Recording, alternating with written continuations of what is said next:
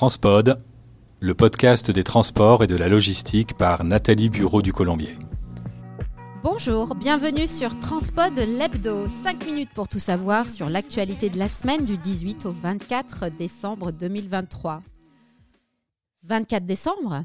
It's time Noël approche, c'est parti pour la voiture électrique à 100 euros par mois. Ce 14 décembre, le président de la République a annoncé l'activation du système de leasing des véhicules électriques à petit prix pour les revenus les plus modestes. 78 modèles de 22 marques sont éligibles à ce dispositif.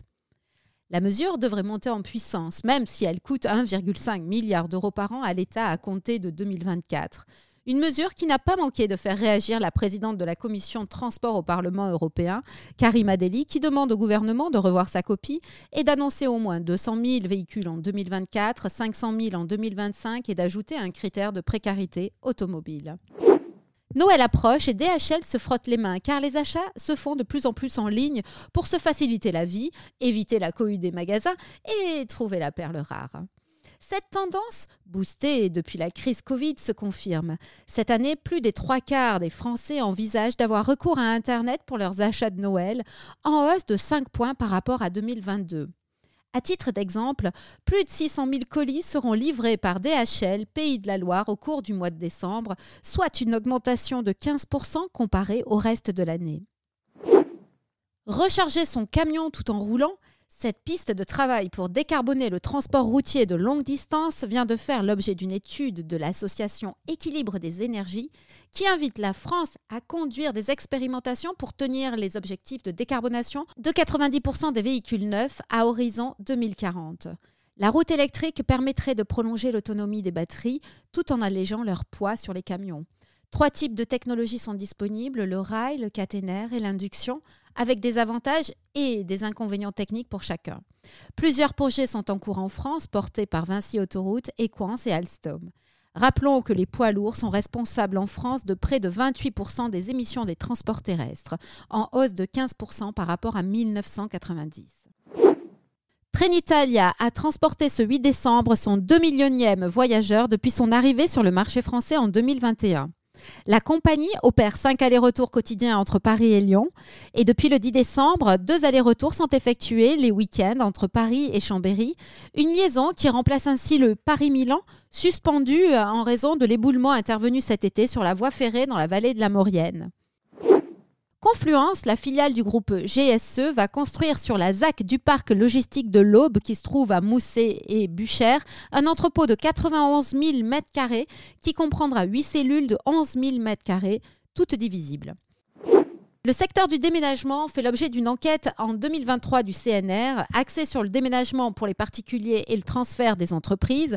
L'étude révèle une hausse du coût de revient des opérations de déménagement de plus de 20% entre 2019 et 2023. À l'étranger à présent, rien ne va plus au sud de la mer Rouge où les attaques de porte-conteneurs se multiplient. CMA-CGM, MSC, Maersk et Hapag-Lloyd suspendent la traversée de la mer Rouge, jugée trop dangereuse après les attaques perpétrées contre les navires par des rebelles outils du Yémen depuis le début du conflit israélo-palestinien.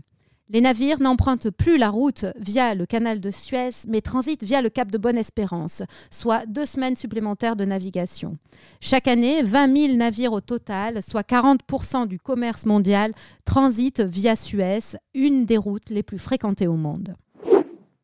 Une bombe a explosé dans la nuit de mardi à mercredi 13 décembre dans un immeuble du Pirée abritant de nombreux acteurs du shipping, compagnies maritimes, agents, importateurs, chantiers navals, transitaires, PNI et avocats. Pas de victimes mais d'importants dégâts et surtout d'innombrables questions puisqu'un édifice similaire avait été visé il y a trois ans. En 2023, les volumes de SAF, le carburant durable de l'aviation, ont atteint plus de 600 millions de litres, soit le double des 300 millions produits en 2022 mais leur part demeure encore marginale, le SAF représentant 3% de l'ensemble des carburants renouvelables produits. En 2024, la production de SAF devrait tripler pour atteindre 1,5 million de tonnes, soit 0,53% des besoins en carburant de l'aviation et 6% de la capacité de production des carburants renouvelables.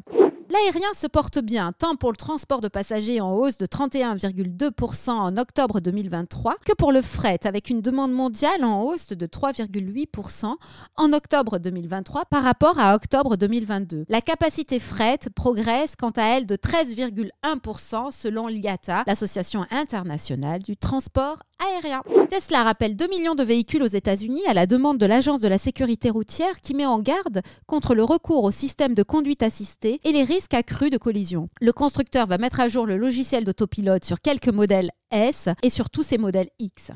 Avant de terminer cette édition, notons que Nathalie Mercier-Perrin a succédé le 12 décembre dernier à Frédéric Mocani de Saint-Aignan à la présidence du cluster maritime français. Jusqu'alors directrice du développement économique de Naval Group, Nathalie prendra ses nouvelles fonctions le 1er janvier 2024. C'est la fin de notre édition Transpod l'hebdo. Retrouvez-nous sur toutes les plateformes et n'oubliez pas de liker si vous aimez cet épisode. Je vous souhaite de très belles fêtes de fin d'année. Un grand merci pour votre écoute depuis euh, le mois de septembre, hein, date à laquelle j'ai lancé cette chaîne podcast. Et transportez-vous bien.